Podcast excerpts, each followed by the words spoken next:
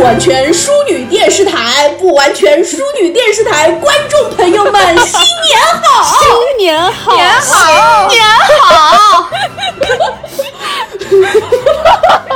哎呀，说不下去了，别笑。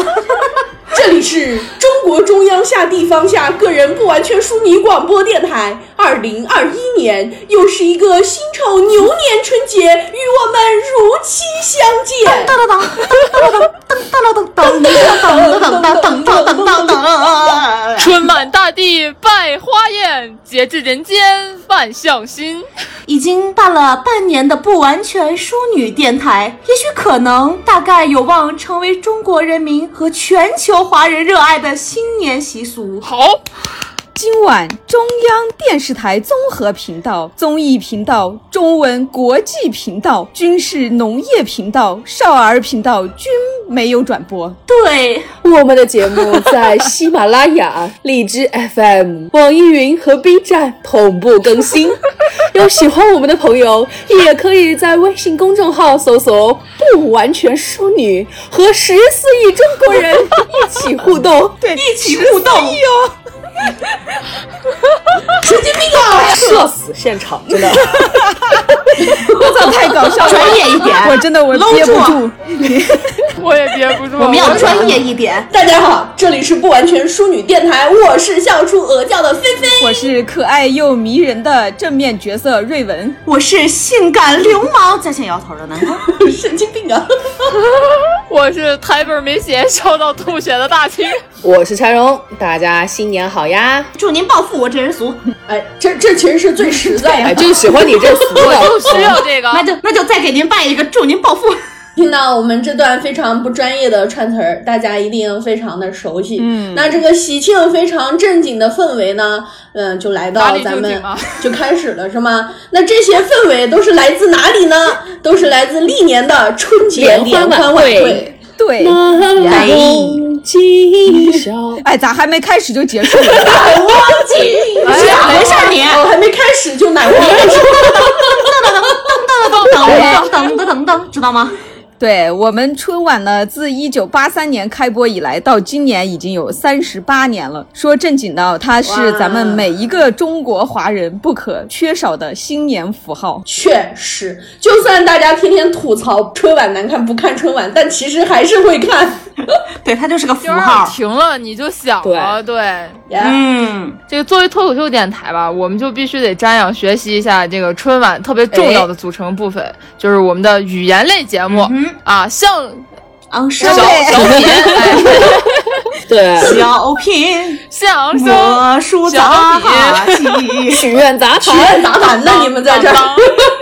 哦，对不起啊，你让我们在电台节目里面去表演一个杂技的这个概念，我好像有点不太 get 到这个重点。你就去形容它嘛，就说哦，它吊起来了，那个吊环它在上面转了一个三百六十度，不是七百二十度的圈，哎，然后再飞。完了，我觉得这个新年还没过呢，你们怎么都傻了？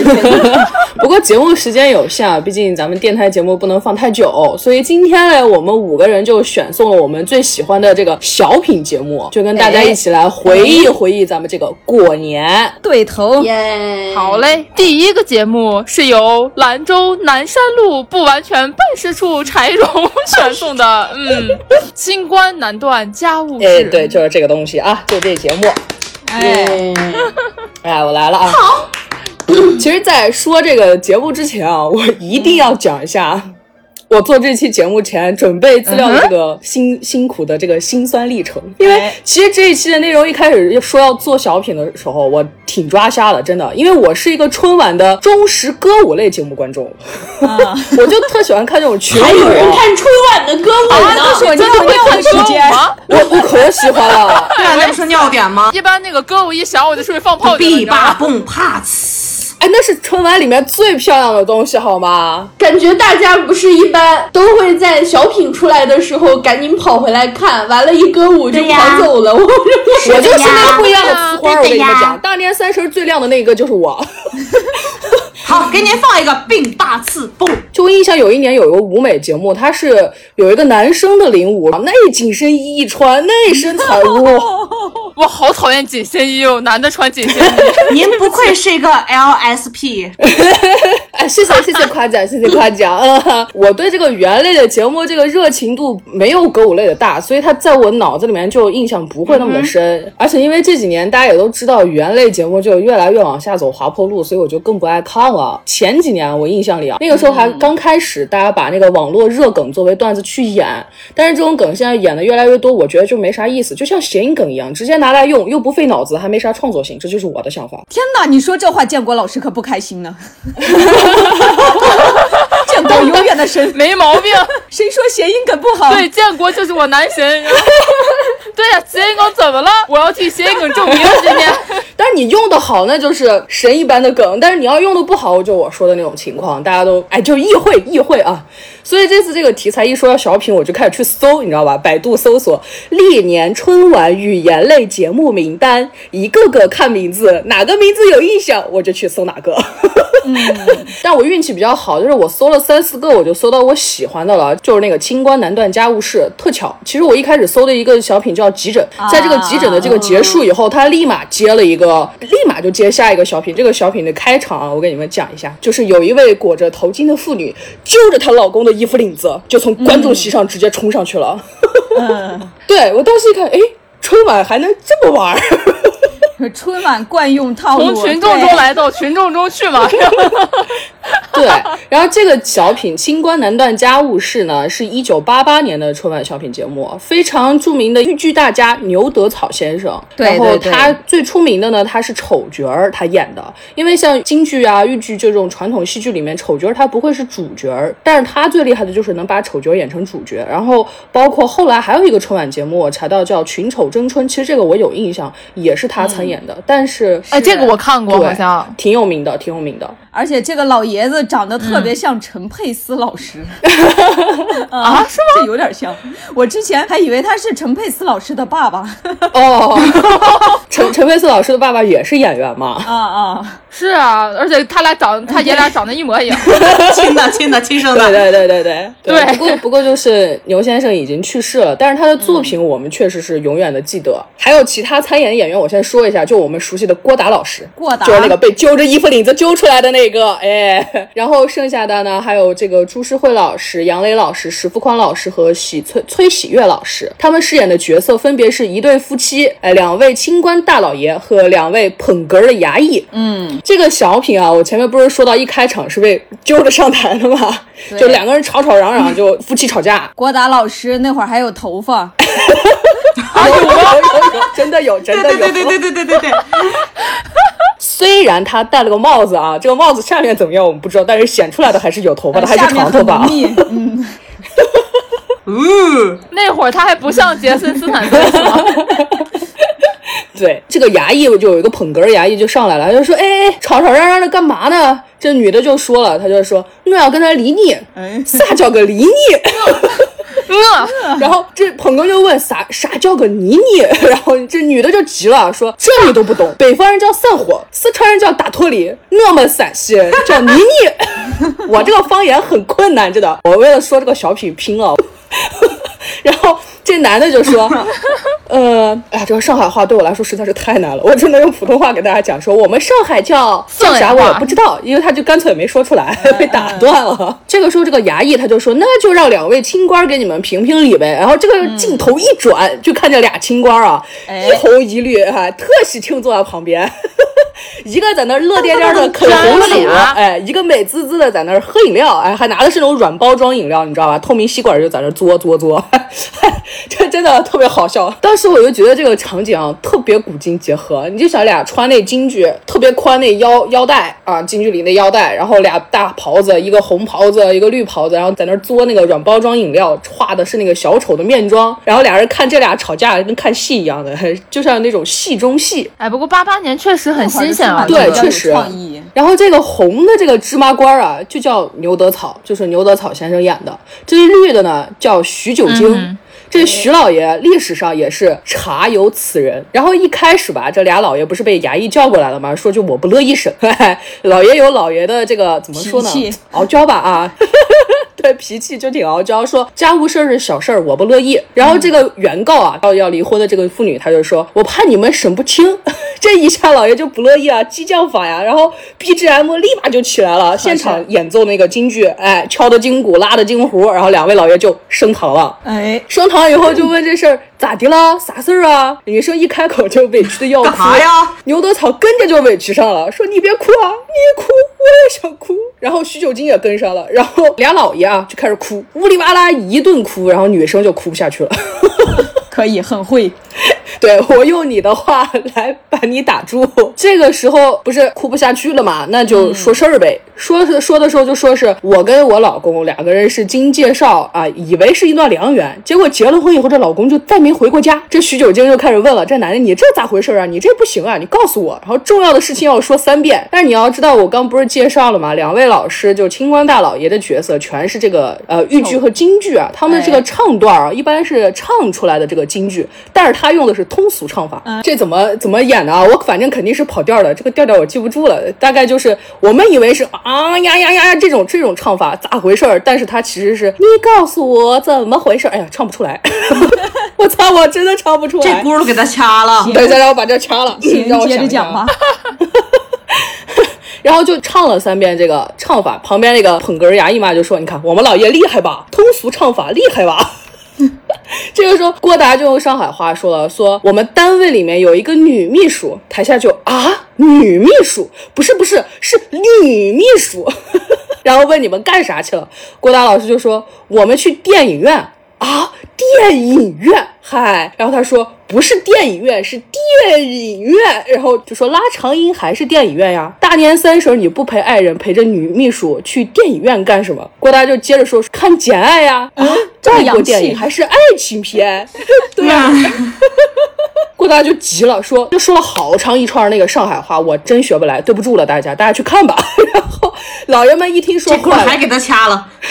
为了爱情，你还陪人家看了两天两夜的电影。哎呦，呦，女生可不是太难受了嘛，就哭了。一哭了以后，这郭大爷急了，他生气啊，他说：“你们怎么就听不懂啊？你们这老爷太糊涂了。哎，这句很有上海话的感觉。他就说：“你们怎么听不懂吧？”老爷们就生气了，说：“你敢顶撞老爷？嗯，活不活了？活腻歪了。”这个郭大有理说不清啊，一怒之下就全承认了，就是那种典型的你说啥都对，你要这么想，我也没办法。直男，对呀、这个时候老爷们就判了，说你这不对，就判你们离孽了。行女生就开心了呀，说你们可真是名不虚传的清官儿。这时候一开始乐颠颠吃红薯的牛德草清官老爷说：“当官不与民做主，不如回家卖卖红薯。哎，这个时候那个捧哏又说了一句：“那还是回家卖红薯去吧。”特别快，郭达就马上接着就骂起来了。他说：“你们就是个糊涂官！”老爷们就被说急了，就开始输出。这输出啥输出？就正儿八经的开始来了一段那个豫剧，一定要听啊！大家一定要听，这个歌词是非常棒的，不光唱了这个徐九经、沈岩松这种古时候真实发生过的事情和段子里面有的这种，还说要吃这个速效救心丸和降压灵，因为被郭达气的要吃药。老爷这辈子就没受过这委屈。哇，这个好朋克哦！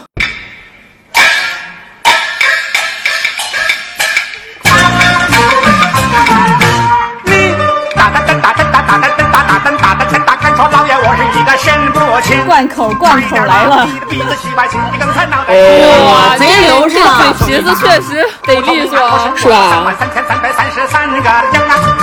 这个半夜三更月黑头啊，大我眼前有个蚊子，我能看清这词儿都是他们自己亲编的。我再告诉你吧，啊真的是老艺术家老艺术家。东泉殿，我窦燕松，在那保定空，在那青在那现在的我身挂老高明。别看我这这么大的家伙住在顶班的心，我拍过电视，我上过电影，在那国内国外看下两岸，那国内国外海鲜两港五湖四海四海五湖有名声。你敢说老爷我是神不清？的我血压升高，心跳疼，我的太阳穴好像钉了一个大张钉，气的我背气中胃穿痛，我口口灌出了冰激凌，掉眼呀！老爷，啥事啊？快给老爷去拿来速效救心丸吧！速效救心丸，哎，速效救心丸，那镜头的。来了吧，而且还按真诚。真朋克。再拿来办理。个为书清官老爷当了一辈子，就没受过这气，被人说是糊涂官儿，气得不行，要吃药，按斤吃。这心理素质也一般啊。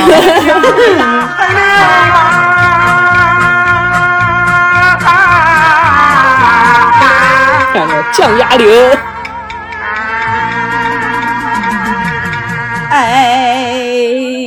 老爷气倒了，哎老爷气倒了，这会被老爷被气打了吧？就说要打郭达四十大板。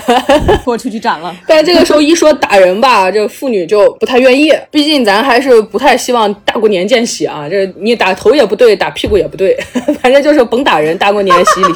打头哎，洗会死洗吗轻点啊，甭打人。然后这个时候徐九金就出来了，说那这事儿就稀里糊涂的过了吧，毕竟清官难断家务事儿。哎但是这个时候女生又生气了，说你你也是个糊涂官儿，不如回去卖老酒。这就又跟开场他在那嘬饮料又对上了，只不过开场没嘬酒，就嘬的是饮料，我觉得还挺好玩儿。完事儿一听徐老爷也生气了，你不能说我糊涂呀。他徐老爷就也就来了一段儿，但是这个徐老爷唱的这一段呢，以我浅薄的传统戏剧认知，我觉得牛德涛老师唱的是豫剧啊，然后徐老爷唱的呢是京剧，剧所以他们唱腔是不一样的。我就觉得吧，大家看见没有，老爷们怼人输出啊都是文斗，还一边唱一边跟你怼。嗯，那一般人赶不上。就迪士尼公主的套路。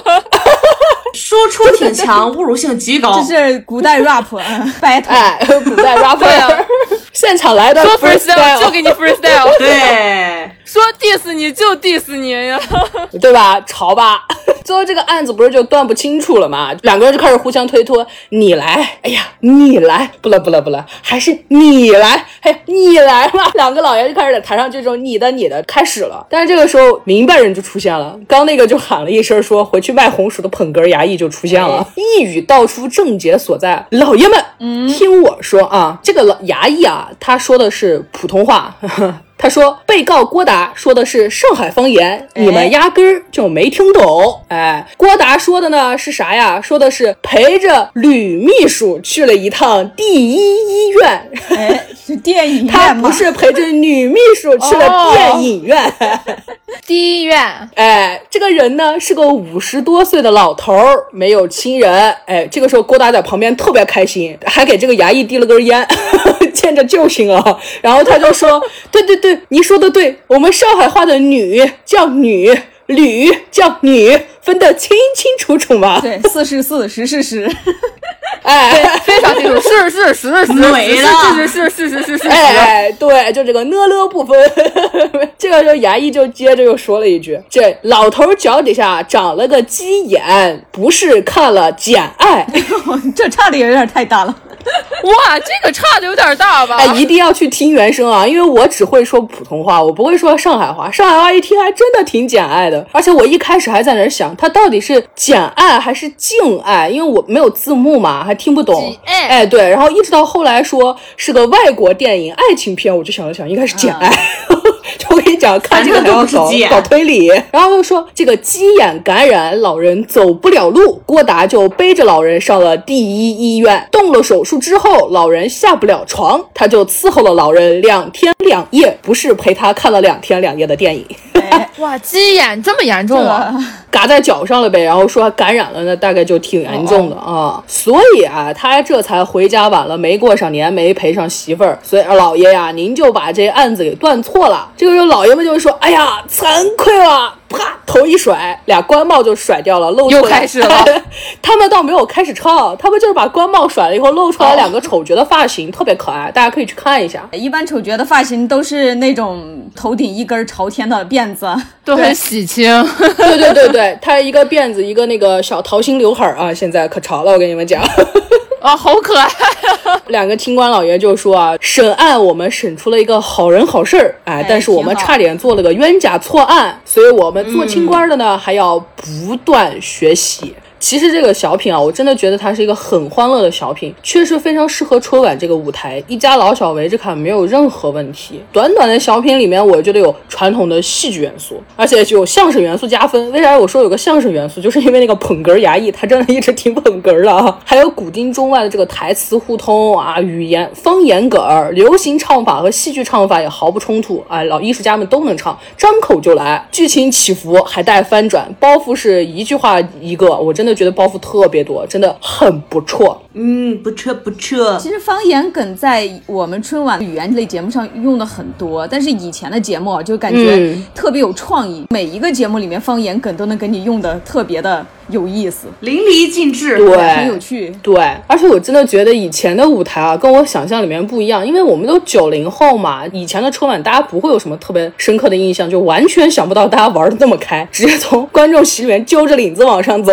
大过年的还以为你们要吵架要干嘛。其实这个就证明你不是一个语言类节目的观众了。其实这个语言类节目的好观众都这样其。实这个从春晚一开始到现在，基本上都是这样，因为从观众席里面出来就比较开心，啊大家看起来比较亲切，而且还有的时候会随采观众。哦，对，你说确实很亲切，因为我印象里面最亲切的应该是冯巩老师，我印象里他经常从观众席走出来说：“大家好，想我没？” 你们可让我想死观，众朋友们，我想死你们了想，死你们了！哎，对，就这句。你们让我想死了。作为一个忠实的歌舞类的这个选手啊，能有这种喜欢的小品，我觉得这个小品真的很有意思，大家快去看，到时候一定要去看看啊推！荐成功啊对，推荐。很成功。行，那我们就进入到下一趴。第二个节目是由兰州铁路局不完全办事处南宫选送的《打工奇遇》。这个小品可能说出来名字的时候，乍一听可能不是那么熟悉啊，因为我哎第一反应想起来这个小品的时候，我也没有想起来名字，还是 Raven 告诉我的。但是我一说里面有一句台词，大家应该都能想起来，那就是“宫廷玉液酒呀，哎，一百一百八一杯，一百八一杯，这酒怎么样？听我我给你吹。哎，好嘞，大家都想起来了，这个是我特别喜欢的一个小品，而且我特别喜欢赵丽蓉老师。啊我也喜欢赵丽蓉老师。童年我家有他的碟，哦，你还有你有他的碟？对我有他全套的 VCD。哎，我觉得，我觉得如果在我们那个年代有他的 VCD，相当于就现在的狂热粉丝。就你有你拥有他的好多快乐。我就是他的粉头，你知道吗？后援会会长是吗？其实，在这个小品之前，一九九五年有一个叫《如此包装》的小品，也是他们几个人搭的，巩汉林和赵丽蓉老师。当时里面就有很经典的那个赵丽蓉老师唱的评剧《春季》春季里开花十四五六六，月六我看过秀，我春打六九头，这 rap 你们真的是很溜啊，freestyle 啊！你说难受不没办法，难受？我毕竟是他的粉头。然后呢，在一九九六年的时候，央视春晚上就希望他们再来一个这样的节目，然后但是是有所突破的，所以他们呢就做了这个《打工奇遇》这个神奇又经典的小品。确实，确实，我觉得这太好看了。对，太好看了。这个小品呢，大概就是讲述了巩汉林夫妇开了一个黑酒楼，招聘来了第哎三十八号老太太赵丽蓉老师饰演的这个老太太。第三十八号慈禧，对，第三十八号慈禧，这个三十八号慈禧就来面试，然后他们在给老太太介绍菜品的时候，就充分的给老太太展示了他们这个酒店有多黑的这个高价特色。是的比如说 八十群八的英荟萃哎，八十八萝卜开会，还有一百八的二锅头用水。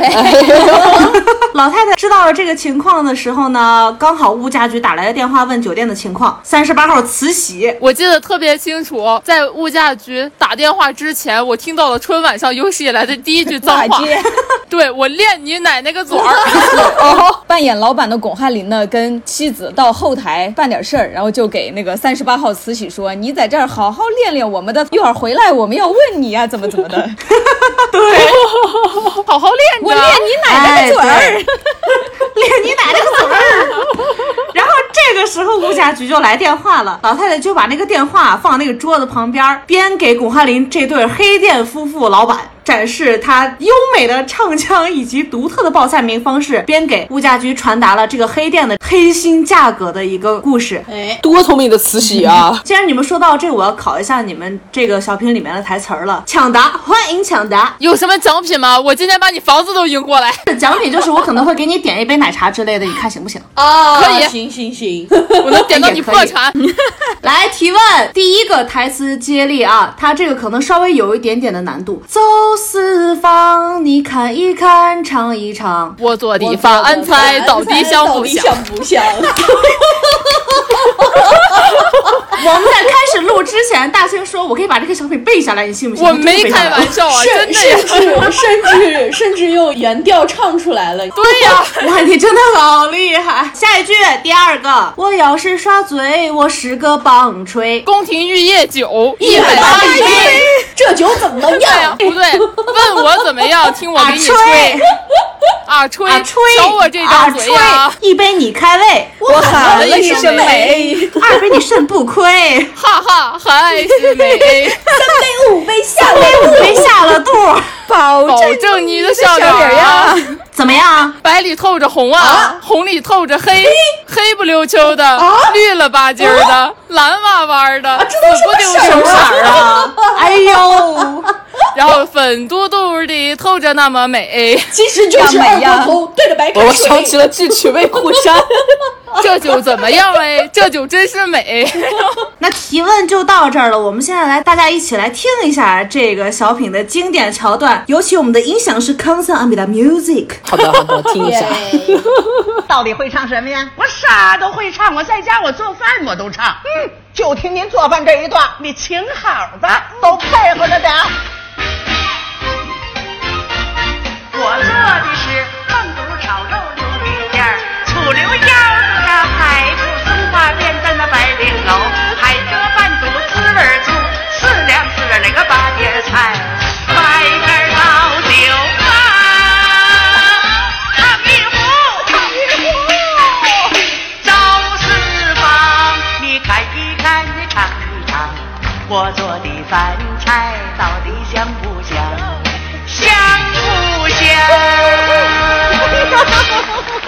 在这段之后呢，还有巩汉林老师的一段唱词儿，让我们来欣赏一下。来来来，当当当，这全都一起就觉得不太简单。你看这道菜，群英荟萃。巩汉林老师当时唱的特别的深情，我记得他当时那个表情过来看，对特别肾虚的那种。吃到嘴里特别的脆。相信，你尝一块脆不脆？我吃了一块，嚼在嘴里，确实它有点脆。为什么这么脆？为什么这么脆？我现在问问你，我它为什么这么脆？它怎么这么脆？它就是一盘大萝卜。而且这首歌是九四年最流行的一首歌改的，，对就谢东的笑脸改的，当年特别流行的歌呀，这些梗呀什么的，但是人家用的就特别有创意，对，然后去改，词嘛。不像现在就硬搬，嗯，在这段特别黑心的双面间谍精彩结束之后，老太太一把抄起电话说：“您老可听清楚了呗？谁呀？物价局物价局，咣当，咣当跪了，咣当，叮铃咣啷。”砰！这对儿猥琐的肾虚夫妇就跪了。这眼瞅着要开张，你说怎么办呢？老太太说：“要想开张，我给你个秘诀。我给你个秘方什么，秘方？”这个时候呢，就一水儿穿着旗袍的漂亮小姐姐端着四个大餐盘上来。赵丽蓉老师龙飞父母拿毛笔写了四个大字儿，是什么字呢？货真价实，哎，得头，漂亮。这个地方我要说一个事情，赵丽蓉老师是不识字的，对，是的，对这是他专门练的。写的特别棒的书法，哇，你不说我都以为这都是练了多少年的 大家。他这四个字写的很是漂亮，很漂亮现练的。我小时候也以为他是好像写了很多年的书法一样，但是呃，说是巩汉林老师去他们家的时候，看见赵丽蓉老师在家里面各种地方都是练的货真价实、童叟无欺这八个大字。这就是老艺术家。哎我当时看的时候是跟我姥姥在一起，我姥姥才是真正的后援会会长。我当时那 VCD 也是给他买的，然后他当时看到这个就跟我说赵丽蓉不识字儿啊，然后我说哇，你怎么是知道？的。我都觉得感动，我也觉得突然有真的点很感动。对呀他当时这八个大字是让巩汉林老师给他拿圆珠笔写下来，他一遍一遍描的。就真的很厉害哎。呦，再给你们说一个小番外，在赵丽蓉老师跟巩汉林老师另外一个作品《如此包装》里面，他后面表演的那一段，嗯，就你说难受不难受之后的那一段，你说难受一个不难受跪下的动作，嗯但是当时他没有跪稳，然后趴倒哦了，之后他又马上站起来，然后大家是就笑了，大家一开始以为那个是专门做的笑点，是个包袱是是个啊包袱，结果是因为赵丽蓉老师那时候已经患病了，他真的是没有跪住。哎而且还有一个是因为他那遍练了很多遍，膝盖也有伤。是的，所以非常的感谢赵丽蓉老师。当时其实你能看出来端倪，就是当时巩汉林老师他那个表情就一下变了对，他不是一个设计的赶紧冲过去。把他扶起来。对这些老艺术家致敬。，对，向老艺术家致敬。敬业啊，除了敬业，专业啊。艺德嘛是，的，谢谢赵丽蓉老师，这么多年之后，您这个粉头依然记得您的所有台词。对我还记得，哎，我还能再来一遍。你可以了。那我们就接下来上第三个节目吧。哎，好嘞，第三个节目是由兰州盐长浦不完全办事处 Raven 选送的红高粱模特儿队。大家久等了。这也是我最喜欢的一你个，批评是第一。我也能背下来。说起我们春晚的小品呢，肯定就绕不过赵本山老师。哎，白云呐，黑黑土土啊，啊！我叫白云，但是我最爱的其实不是赵本山老师，那是谁呢？那就是我们人民的影帝范伟老师。范伟老师。今天呢，我给大家选送的就是这一部春晚小品，在我心里绝对能排 number one 的《红高粱模特队》。Number one，你穿的是天，你披的是地。你穿的是地，你披的是天，走的是阳关道，奔的是日子田。可以了，实际学者。我觉得我现在每听一个小品都像重新看了一遍，不应该说是第一遍看啊。对真好看，安利你一定要看。那我就开始讲了。哎故事一开始呢，是我们赵本山老师饰演的赵裁缝，召集了牦牛屯红高粱模特队的大姑娘、大小伙子们。模特儿队，模特儿，赵裁缝说呢，乡领导特别注重他们这次的进京表演，然后这个时候就已经说明主题了，他们要进北京去表演，然后特意从县城请来了专业的模特教练，给大家进行专业的指导。赵本山老师从一出场就能引起大家的笑点，因为赵本山老师独特的表演方式嘛，就演那种傻不拉几那种人。他斜着出来表情跟肢体动作就很重要了。是的，就现在赵四老师一定是哎对，这个船。尼古拉斯赵四，对，尼古拉斯赵四老师。然后呢，赵裁缝呢就叮嘱大家说，因为模特教练这次过来时间也有限嘛，就希望大家在这有限的时间里好好学习，就让大家在最短的时间内争取榨干他身上所有的艺术细胞。细胞，毕竟大家白天想，夜里哭，做梦都想副总督。妈呀，这个实际说的太可怕了。然后呢，我们范伟老师扮演的教练就上场了。从范伟老师登上舞台的时候呢，两个人有特别鲜明的对比啊。就赵裁缝是那种弯腰驼背，还戴个袖套儿，戴个帽子，帽子也是歪的，脖子上挂个尺子。对，我记得歪个脖儿，歪个嘴儿，然后范老师气质就特别的优雅、光鲜亮丽。这范老师在这个时候的表演啊，真的就特别自然，非常游刃有余。对而且有他自己特别鲜明的特点。女性的气质毕竟是服装设计师嘛，就也刻板印象，母是吗大家都懂的。他把那个矫揉造作的那个走姿和站姿描绘的特别 的栩栩如生。兰花指对，夹裆走路，对加当，这头上戴个头巾。接着呢，赵裁缝就给范老师介绍各个模特们嘛，看着都是那种大小伙子、大姑娘，他们牦牛屯儿的劳模们。大城市铁岭这个梗呢，应该也是第一次在这个作品里出现嘛。对，毕竟我们 fashion 的范老师也是大城市铁岭来的。大城市铁岭儿，之后呢，范老师指导模特们的基本功，这个也是我们一开始说的那个模特这个梗，这些就是模特吗？摸谁？对，就是范老师娇柔造作的那种口音了。中英文夹杂嘛。对，就知道模特们走猫步嘛。然后这时候也有我们那个经典的台词：你看这个大道就是巴黎时装周的 T 台，所有的目光都对着你，唰唰唰唰唰唰唰。我就是在这里面知道的 c l o f Cinder，他还有那个节奏，一大大二大二大大大，然后这里边的就指导的那个男孩子，我一直印象特别深，就哎当时觉得他很可帅了，小时候就穿了一个奶，牛的那哎个气质对很可爱，他是养牛的嘛，养牛劳模 他就看着那种特别憨，就那种东北爷们儿，又憨憨的，又很，高那种样子。很很正，就真很帅的，对。对对对对对，很符合那个那个年代父母们的审美哦，不是母亲们的审美。父亲也会觉得帅的。妈的目光。父亲们知道，但他们不说。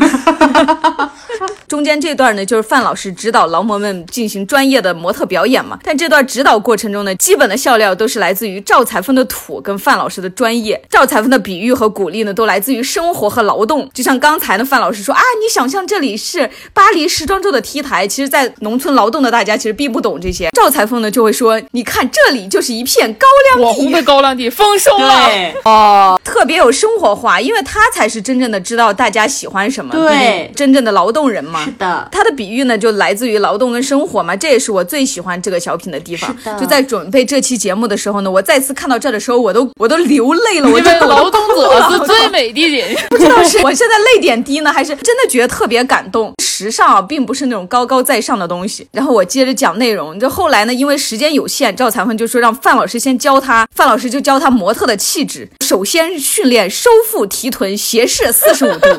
赵本山老师这段的表演也特别的猥琐啊。但是呢，赵残芬就说：“范老师，你真的特别懂生活，你特别的懂农民的农民的劳动，在农民朋友的生活里呢，这种东西就是给果树喷农药的劳动程序呀。收腹是勒紧小肚儿，提臀是把药箱卡卡住住，斜视要看准果树，这边这加压边加压，这边就喷雾一对他的节拍儿是这样的，二次次。刚才你不知不觉的就导演了一出给果树喷农药的劳动程序，这怎么是劳动程序嘛？收腹是勒紧小肚，提臀是要把药箱卡住，斜视要看清果树，这边加药，这边就喷雾，它的节拍是这样的：一次次，二次三四。这段表演呢是特别有趣了，但是我感觉啊，就这一段也是在表达古朴跟时尚是无法分割的，有生活才有表达。真的是现在看，我真的觉得特别感动。感觉小时候看的时候就是看个乐呵，觉得表演很有趣啊，什么很有趣。就现在觉得真的是结合的特别好。然后接下来呢，我们整个节目最精彩的部分也开始了。整部小品里面呢，赵裁缝在前几次一直在强强调让模特们换服装，但范老师呢就一直说你基本功都练不好，你穿服装有什么用呢？赵裁缝在最后呢，就是你一定要看看我们的服装，服装模特秀嘛，有服装才有秀嘛，就也有了我们这部小品的主题：劳动和美不是两码事，劳动者人才是最美的人。严酷，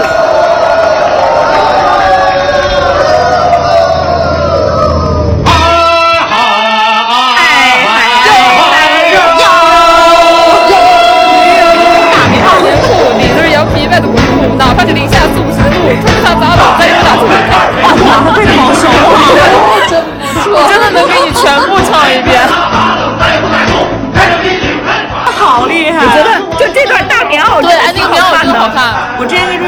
商量了半天，小辣椒是哪一个？小辣椒就是那个舞蹈家嘛，那个最漂亮对，他是个舞蹈艺术家。这小眼神儿，劳动是第一，只要啥种啥都往出接。对，小辣椒要出来了。火辣辣心呐，火辣辣的心呐火辣辣的情儿，火辣辣的情，火辣辣的小辣椒。他那个眼神儿真的好好啊，特别勾人，对是的，是，毕竟舞对，蹈家嘛好。滴滴漂亮，对，就很灵气。火辣辣的心呐，火辣辣的情，火辣辣的小辣椒，它透着心里红。哎，当年真的没见过这么对，这真的么美的美漂亮的女。妹子，我爸到现在还说呢，哎呀，那个小辣椒真好看呢。这小辣椒真的好看啊！我是赔了范老师，我得去让赢来。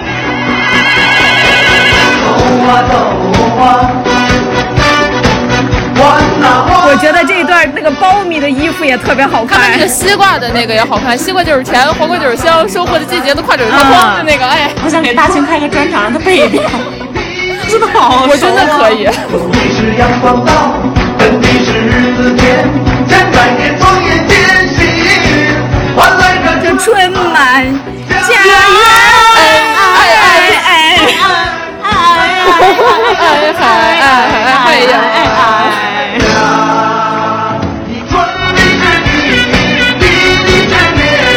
我现在发现一件事儿啊，就是我对这小品里面出现的各种唱段啊，我都是有印象的。因为现在忽然这些都开始红起来了，你在 B 站上都能看到。很火啊。不光是他现在火不火，就是我真的是纯粹的歌舞类爱好者。不是，我觉得不是这样，因为歌写得好，你听一对呀遍就会记得，真的写得好。而且现在在反复的，就是翻红了，每一段每一段都截出来，大家都发现哇，那会儿的小品怎么这么好看？小辣椒是无可替代的。并不是说我们现在看多了，所以觉得现在的晚会不好看，而是之前晚会确实是用心在做。你拿到现在用现代人的眼光来看，仍然是好看的。对的，而且这个小品的台词，我真的是特别佩服，他们的笑点啊，来自来自彼此生活不同造成的代沟。嗯，对，而且经典这种东西真的是永不过时。对的。对，而且他们的台词就感觉很无厘头，却又不缺乏深意，比对现在的那些春晚小品流行网络词大集锦和尬喊空号有趣多了。对，其实这个小品真正的就是正能量啊。呃，而且他也没有真的给你说一些什么，但是你看完你就真的懂了什么。嗯，其实这个小品你要用现在的说法说的话，它其实就是正能量主旋律呀、对呀、歌颂劳动嘛。，对，但是他用特别实际的方法去表示了劳动者是最美的，让你觉得心服口服。这么给我讲道理，我不烦呢。他整个情节跟他想说的东西是融为一体的，是的而不是尬空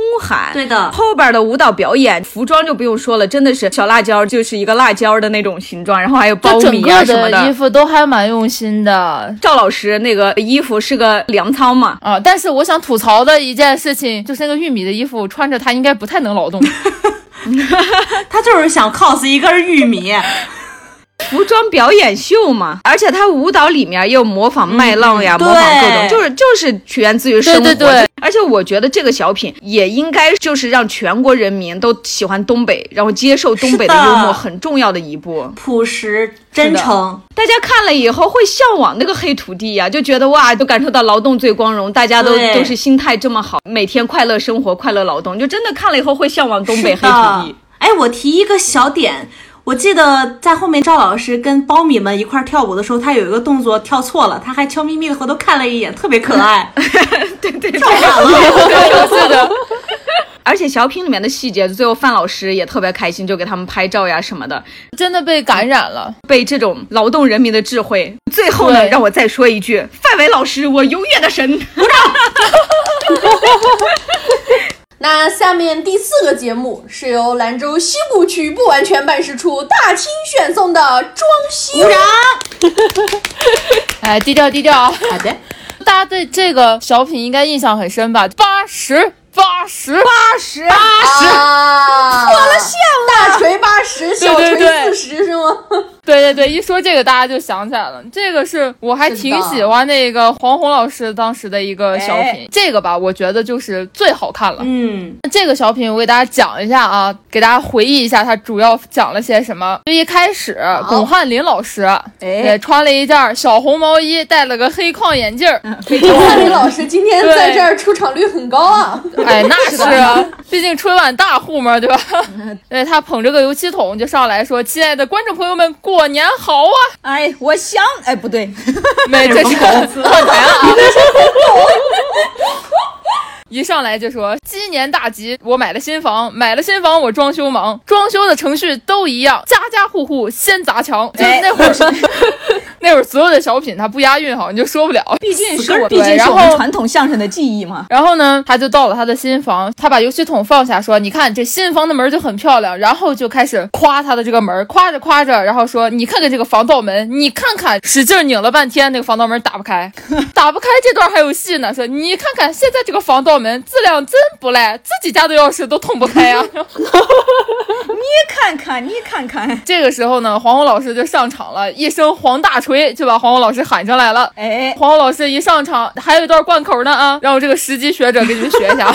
东风吹，战鼓擂，装修离不开黄大锤，砸了这家砸那家，让我砸谁我砸谁。对我觉得黄宏老师的声线特别有特点，就他声音特别洪亮，而且鼻音有点重，对一听就是黄宏老师。对对对，然后他一上来，那个巩汉林就让他砸门儿，这门儿挺好的，砸了不可惜了吗？巩汉林老师就说，说是你看这门儿啊，反正我到时候都得换的，你就砸了就行了。然后一锤子就把这个门打开了。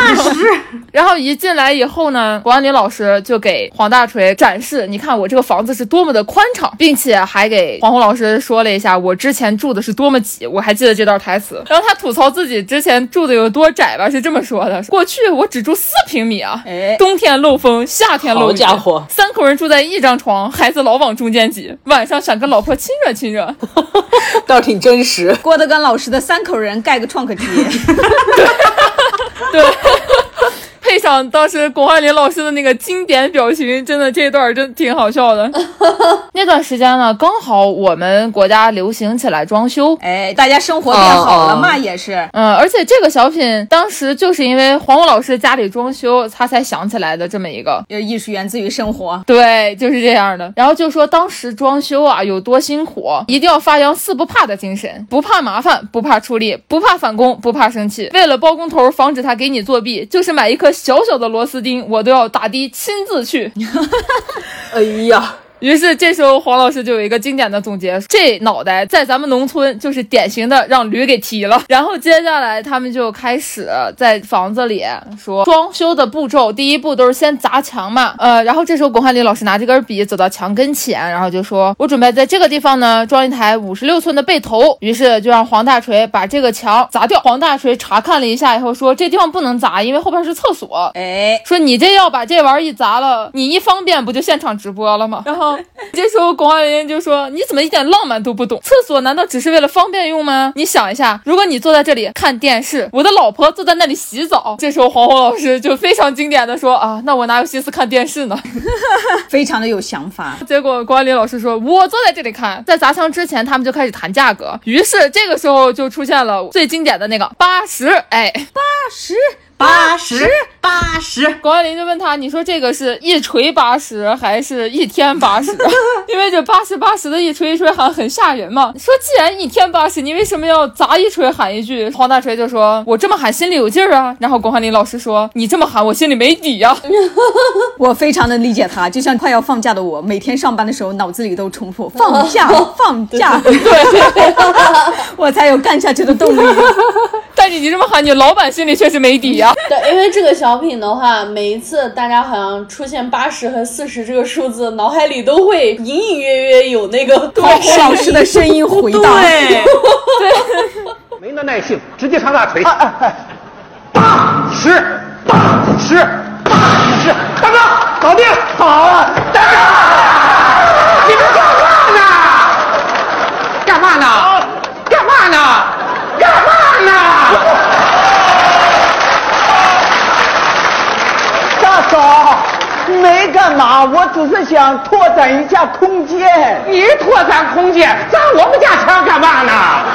大哥，那不是你家礼物啊，那是我家礼物啊！咋过界了他？大大嫂，我本来不想过界，只是想套一个壁橱。你套壁橱啊？我们家壁橱刚做好啊，我正扫灰呢，好嘛，一个大腿抡过来了，幸亏我躲得急眼，要不然我这个脸呐可就破了相了，知道吗？干嘛嘛，真是！哎呀，大哥呀，就这模样，破相等于整容啊！干嘛干嘛？用这的女装是一个无法磨灭的印象，哇，这真的是是难以超超越的越的存在。存在。经典。对他当时说的天津话嘛，破了相了的那个口水，我觉得我隔着屏幕都能闻到味道。就比下水管还味儿啊！哎呦喂！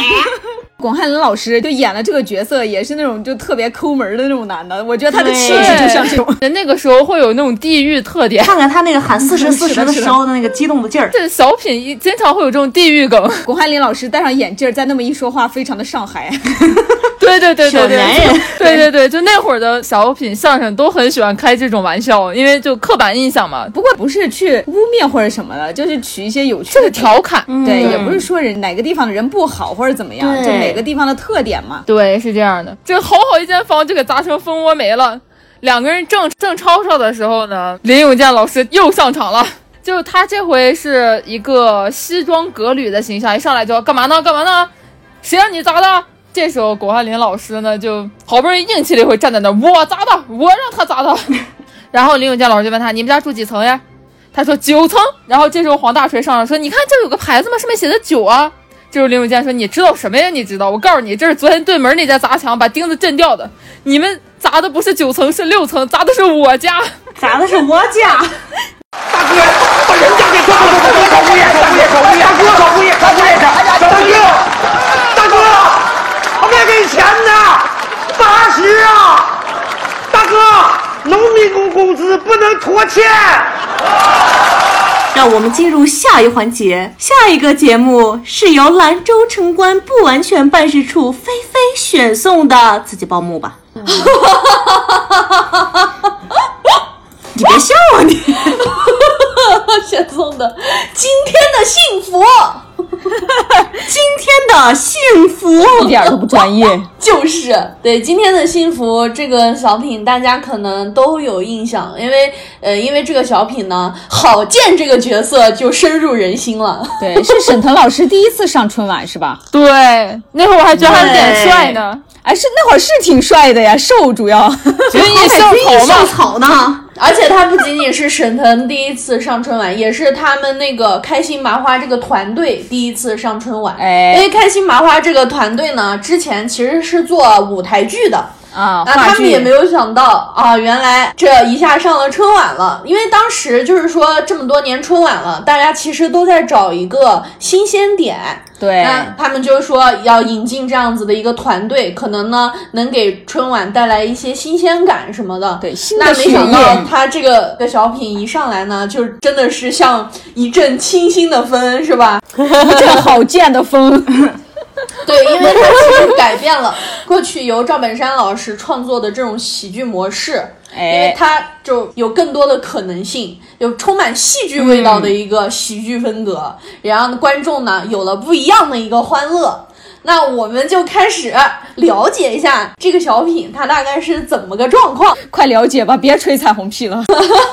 其实它是啊讲了这个邓小亮啊，就是我们知道这个大高个儿，艾伦老当师时为了让对为了让自己患有产前综合症的妻子开心，就找自己的好哥们儿郝建郝建啊帮忙穿越，假扮成自己的儿子，然后呢引发的这样一连串非常搞笑，而且后面又有点感人的这样的一个故事。那他刚开始呢，就是郝建跟这个邓小亮啊一些对话，什么啊，你今天让我干啥呢？你演谁不好，非要让我演你儿子，就你那破招啊，你媳妇能信，除非他彪。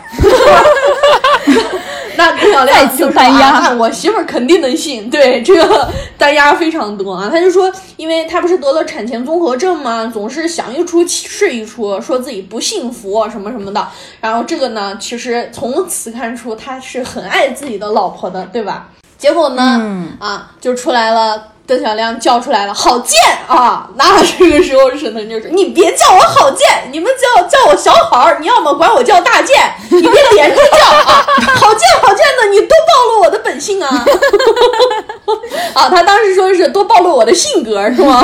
完了就说这事我不帮你，我走了。啊，完了，这个时候呢，他就摸出来一百块钱，我对，啊，是两百块钱，我对这两百块钱印印象挺深的，因为后面有一段那钱掉地上了，当时大家都会去那个微博吐槽春晚嘛，就说哎，钱掉地上了，快点捡起来。就弹幕完，了，就微博实时的对对对对。对，发那个相关的话题会有抽奖，大家对抽奖这件事情非常上头啊。那当时呢，他说你啥意思？你拿着两百块钱侮辱我呢？我差你这两钱啊！然后啊，你这是有意疏远我们哥们儿之间的关系，然后就把所有的钱都拿了回来，谈钱伤感情，对，啊，然后就默默的把钱收了回来。那结果这个结果呢？这个时候邓小亮的妻子就出现了。我当时对他这个妻子印象也蛮深的，因为是我印象里的那种南方美女，个子小小的，皮肤白白的，眼睛大大的，是吗？就觉得很好看。他出来的时候也很好笑啊，就说很生气啊，就说你别让我再看见你啊。那这个时候邓小平说你怎么了？跟人吵架了？他说没有啊。跟狗，完了就说你跟狗都能吵啊，是吧？然后这个时候他就说啊，我跟孩子聊天呢，我说宝宝，妈妈怀你可辛苦了，你长大以后千万别把妈妈给忘了。他冲着我汪汪汪的，就这个时候，我觉得这段也挺好笑的。完了，这个时候呢，邓小亮的妻子就开始产前抑郁症嘛，他就开始胡想啊，万一有一天我俩走了，那孩子一个人在世界上多孤独啊，是吧？他就说：“你别哭，别哭，不行，咱俩走的时候把孩子也带上。”好，邓小亮的妻子就说：“你缺心眼儿吧？啊，你看别人夸老公都说啊，你老公真有本事，你老公真有前途啊，你老公真有才华。我夸你呢，我有你老公真高，是吗？因为确实当时啊，艾伦的个子很高嘛，对吧？对，其实艾伦还是有点帅的。哎，我一直觉得艾对，我伦也帅，他当时挺帅的。那这个时候呢，啊，这个电话铃就响起来了，郝建就说：“喂，是爸爸吗？” 想想沈腾老师那个声音，对，我是你们未来的孩子呀！我要从二零四二年穿越时空过来看你们二老啊！啊，完了，这个时候呢，其实啊，他妻子还是不相信的，就说你这个骗子，你要这么能诈骗，你能把自己饿死啊！完了，这个时候突然郝建就把这个电视柜上的道具屏幕弄碎，然后露出了脑袋，说。爸 好吓人呐、那这个时候，对大家就都愣住了。完了，甚至啊，郝建钻出来说：“这就是我三十年前的家吗？好温馨啊！”然后妻子呃就直接晕了。这段表演相当之做作。对对，表演就很像舞台剧的那种表演，对吧？这个邓小亮就说啊，你你你醒醒，我不是让你藏冰箱里吗？完，郝建就说那藏冰箱我不是得感冒了吗？那那你也不能从电视里出来，你看你给我老婆吓的，因为那个时候就是电视出来就贞子嘛，对，然后当当时那个比较火嘛，完了当时他们就是从这儿出来的，那他就说你那我从电视里出来不是更有穿越感吗？我确实挺有穿越感的，是吧？完了这个时候啊，邓小亮的这个呃妻子就醒了醒了过来啊，郝建就说：“妈妈别怕，我是您肚里的孩子呀。”然后，然后那邓小亮的妻子就说：“我信了，你先回去吧。”然后郝建就说：“别呀，妈妈，我好不容易穿过来的，是吧？”然后邓小亮的妻子就又晕了。邓小亮就说：“你听他说完再晕啊。”郝建就说：“妈妈，三十年了，我一直在寻找生命的起点，我此行的目的就要看看怎样一位伟大的女性把我孕育出来。”伟大的女性不想看见你这张老脸。对，然后邓小亮就说：“哎，你说你是我儿子，那你叫什么呀？啊，爸，你现在给我起，你起什么我叫什么？” 邓小亮说：“眼珠子。”然后郝建就说：“爸，三思啊，你每一个草率的决定都关系到我的未来呀，你给我起个人名儿吧。”完了，邓小亮说：“就眼珠子。”结果这个时候，郝建就掏出来他的身份证说：“妈，我的身份证。”完了，邓小亮妻子一看，啊，瞪眼珠子。这个梗非常的好。对，我觉得真的非常好笑，因为这个这个小品其实它属于一个全程都是笑点的一个小品，环环相扣，包袱特别多。对，那后面呢？这邓小亮的妻子啊把这个手指着邓小亮说：“你就这么一个个高的优点啊，你都不传给儿子是吗？” 完了，这个时候啊，邓小亮妻子就上一句“宝宝”，然后就出现了郝建非常出名的那一声“妈妈”。妈呀，我也学的太像了。再想一下沈腾老师那个表情，渐渐的表抖情。抖起来了。还有妈耶！对，因为我当时就是因为这一句“妈妈”，深深的爱上了郝建老师。沈腾老师，对，因为就他郝建这个角色太深入人心了，以至于后面看见他就说郝建，都不叫他沈腾了。后来呢，他们就说啊，后面你爸是干啥的呀？就问了一下啊，这个时候郝建就开始编啊，就说啊，我爸呀，那老厉害了，那是个大企业家呀，他都登上了美国的那个福福不服排行榜，服不服？然后邓小亮在旁边，福布斯啊，郝建说，对啊，福布斯后来也登上来了，他哪登哪能登得过我爸呀？我爸那人高马大的，咣一脚又给他灌下去了。这个时候大家以为要演砸了，没想到邓小亮妻子说了一句：“老公，你果然没让我失望。” 那这个时候呢？邓小亮就觉得自己倍儿有面子啊！啊，这个时候他就问了儿子：“那你现在是干什么工作的呀？” 郝建就愣住了啊，回头看了一眼邓小亮，说：“啊，爸，这之前也没商量过呀。邓小亮就有点尴尬，说商量啥呀？你就随便说呗，反正你妈也不知道。郝建就说我是搓搓泥儿。灰儿，就他每说一句，邓小亮就推他一句，把灰儿这一堆儿 啊，我我是搞人体 表皮研究的，因为当时他是在呃澡堂搓澡的嘛，完了这个时候呢，邓小亮自己就说啊，你是搞医学的啊，郝静就顺着话往下说，我是人体表皮啊污垢学。这跟那个什么无脊椎动物研究一样。他妻子就说啊，老公你真棒是吗？完了，郝建就说他棒，主要是因为他有个好哥们儿啊啊！这个时候他妈就顺着话往下说，说好哥们儿太重要了，你爸现在大器没成，就是被他的好哥们儿拖累的，尤其是那个郝建 啊！这个时候郝建就很诧异的说，谁？啊，邓小平就说：“郝建呢？啊，他就从沙发上坐起来说：‘郝建叔叔不是我爸最好的哥们儿吗？’啊，然后这个时候邓小亮说：‘我不许你挑拨我们哥们儿之间的感情啊！’然后邓小亮妻子就说：‘那不是你亲口说的吗？看见郝建就想吐，还说郝建长得像个人，但从来不干人事儿。’这个时候，邓小亮赶紧就打断了他老婆说的话，对，完了说：‘冰冰箱里不是还剩半根黄瓜吗？去给孩子。’炒四个菜，完了，郝建的老婆就进去了。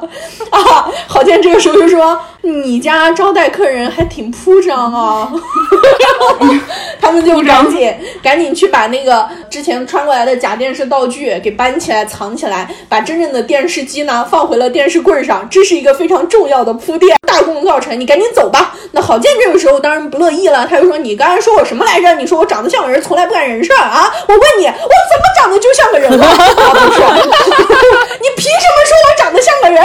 哎呀，然后又愣了一下，说：“我被你气懵了。”然后邓小亮就说：“那我哄我媳妇儿呢，是吧？那来，再给你一百块钱当精神损失费。”然后郝建说：“哪个精神病是用一百块钱看好的？”这这这句台词也非常经典。邓小亮说：“那你没完了，你赶紧走啊！”结果他想把这个郝建给推出去，没想到呢，一下子给推倒了郝建。那郝建呢，就哎呀，你给我推一大跟头，然后就像厨房里妈妈妈。哎，这个妈妈真的 太邓小亮就是说，邓小亮妻子这个时候啊，就出来说：“怎么了，宝宝？”这个郝建就说：“啊，爸，嗯，我这次过来就是想多看你一眼啊。”啊，邓小亮妻子就说：“你爸怎么了？”郝建就说：“啊，未来的我爸。” 然后从邓小亮的手上把这一百块钱夺过来说：“就是为了这个累出了心脏病。”然后就把钱塞进了口袋，哈哈，说：“那心脏一顿搭桥啊啊！拍完片子，医生看了一下都惊了，这不是著名的西直门立交桥吗？”啊，完了之后呢，郝建的妻子就愣住了啊！郝建就说：“别来抹啊，妈，那医院悠长的走廊里哈，每天都飘荡着你的回声啊！你就拿着我爸这个煤气儿啊，一直在那抖啊！老公哎，老公哎，公哎，公公哎，你把你眼睛睁开，睁开，睁开，开开开开开开！完了这个时候呢，邓小亮的妻子就跑过去说：老公，你用健康给我换来的幸福，我享受不起，我还是喜欢现在的你。然后完了，太矫情了，太矫情了，受不了了。邓小亮一一看，哎，这一下还不错，奏效了黄健就说啊，我这阴差阳错的还给你俩整圆满了。那行了，我走了啊。完了之后他就要走，结果呢，邓小亮这会儿就。哎，你等会儿，你看你妈回来，你能空手来啊？哈，然后郝建军说：“那你你也知道我这来也匆匆啊，啊，就把自己的一百块钱掏出来说：这这兜里这是我的精神损失费呀！啊，邓小亮说那个兜啊，那个兜其实是自己的工资和邓小亮给了二百块钱，完了就说这都是我自己的工资钱呀。再说我给我妈，我妈也不能要啊啊！这个时候邓小亮妻子跑了，儿子孝敬的妈必须拿着。然后这个时候钱拿回来了啊，邓小亮就说：行了，你这会儿回去吧。郝建就说：我呀，我我就这么回去了呀。然后就把自己的左右口袋都翻出来说：啊，爸。那这个时候，邓小亮妻子就说：“你来看妈妈，还给妈妈钱，妈妈不拿也不好。儿子呀，穿回去吧，就让他从电视里再穿回去。完了，郝建就是看了一眼这个电视机啊，就想找个借口躲避这个穿越，说：不是妈，那这下上下班时间穿回去多堵啊，是吗？不行，不能穿这个。邓小亮就说：那你要不你就穿回去吧啊。啊，你这意思是你让我跟你家电视机同归于尽呗，是吗？邓小亮说：“你先穿，穿完我再想办法。”哈，那我你还想啥办法呀？我穿完你给我抬出去不就完了吗？哈，这个时候啊，邓小亮妻子就把刚才从厨房里拿出来的酒说：“来，儿子，把这酒带上路上喝啊。”好酒说：“我还带啥路上喝呀？我现在就喝吧，省得一会儿穿的时候疼啊。” 那邓小亮妻子就说：“啊，儿子啊，这次你来，让妈妈彻底明白了，其实幸福很简单，不要老想着自己没啥，一定要更想想自己有啥。”郝建就说：“妈，你要真想明白，你就想想你儿子来的时候兜里有啥，现在啥没了。”这个时候，这他妻子说：“穿吧。”啊，郝建就说。来的时候也没人告诉我，还得往返呢。完了就跪在妻子面前说：“妈，我舍不得你。”邓小亮妻子就说：“妈妈也舍不得你。来，儿子，让你爸带上你一块儿穿，让妈妈开开眼。”这个时候呢，其实邓小亮的妻子是已经明白了这件事情，他们是在骗他。邓小亮就说：“哎呀，你妈都看出来是穿帮了。”这个时候，邓小七就说：“啊，演戏嘛，不得有始有终啊，对吧，郝建？”啊，郝建就说了一声：“妈妈，妈妈。” 邓小亮就积极的承认自己错误。那邓小亮妻子就说：“我是得了产前综合症，那我又不傻，我分得清楚什么是骗，什么是爱。”这个时候呢，煽情的 BGM 就响了起来。郝建就看了一眼时间啊，就说：“要不我请你俩搓个澡去吧。”有邓其研究小亮 就说：“我也要谢谢你，郝建，这个钱我刚要还钱的时候，突然觉得不舒服。”邓小亮说：“老婆怎么了？”啊，好像是要生了，啊，怎么办呢？那就送医这个时候，邓小亮就抱起妻子往门外跑。啊，邓小亮妻子说：“郝建，这钱想要还给他啊。”郝建说：“钱啥钱呀？就当给孩子随礼啦。”然后这个小品呢就圆满的结束了啊。这个小品真的是结束了对，非常非常，就全程都没有尿点啊，特别好笑。从头到尾都一个包袱接一个。对，因为他这个小品其实是他们开心麻花团队第一次登上春晚的舞台嘛，然后到后面呢，就是艾伦和沈腾他们都说了，其实就是有一点点遗憾嘛，在春晚的现场其实只演出了百分之七十五的效果，如果再能从容一点，他的这个包袱会抖得更好。但是因为是第一次上春晚的舞台，听到台下的观众的笑声、掌声的时候，演员们自己其实会不自觉的有一点亢奋，导致很多的包袱没有预期中的那么响亮。但其实我觉得，就算是这样，已经很也好了非常的好笑。对，是就当时我觉得是大家都非常喜欢，而且就是广为流传的一个小品嘛，尤其是郝建那个妈妈，妈妈。对，我觉得沈腾老师这个角色真的演的是活灵活现的，嗯 这就是我推荐的小品。嗯，那今天我们讲了这么多之前好笑的这些小品啊，还有大家印象深刻的小品。那么今天的节目就到这里。是的，我们不完全淑女呢，在喜马拉雅、荔枝 FM、B 站还有网易云四个平台同步播出，大家也可以关注我们的微信公众号，搜索“不完全淑女”来跟我们互动。最后呢，给大家放一首巩汉林老师在《打工奇遇》里面，你看这道菜这首歌的原曲，对 来自 好，来自谢东老师的笑脸，也是一九九四年的网络，呃，不是那时候没有网络，一九九四年的名曲吧。流行金曲，那我们今天的节目就结束啦，大家再见，我是 Raven。我是笑出鹅叫的菲菲。我是性感流氓侧心摇头的南宫。我是春晚十级学者的大秦。我是柴荣，我们下期再见，拜拜。下期见，拜拜拜拜拜拜拜。长长的想，现在的你就在我身边露出笑脸。可是可是我却搞不清，你离我是近还是远。但我仍然仍然相信，你和我今生一定有缘。于是我就让你看看我。一往情深的双眼。书上说有情人千里能共婵娟，可是我现在只想把你手儿牵。听说过许多神龙海誓的表演，突然想看看你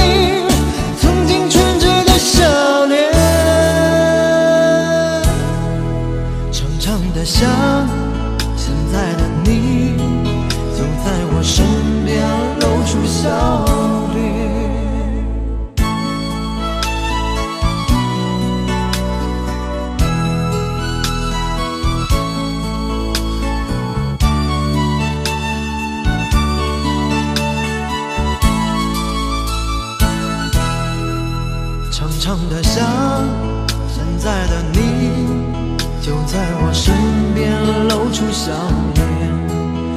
可是我却搞不清，你离我是近还是远。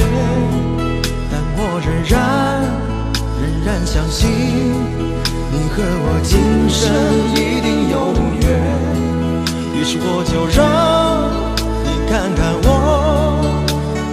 一往情深的双眼。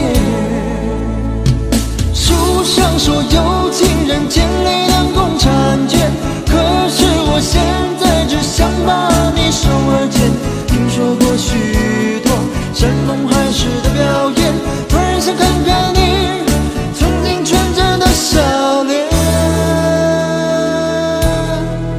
长长的像现在的你，就在我身边露出笑脸。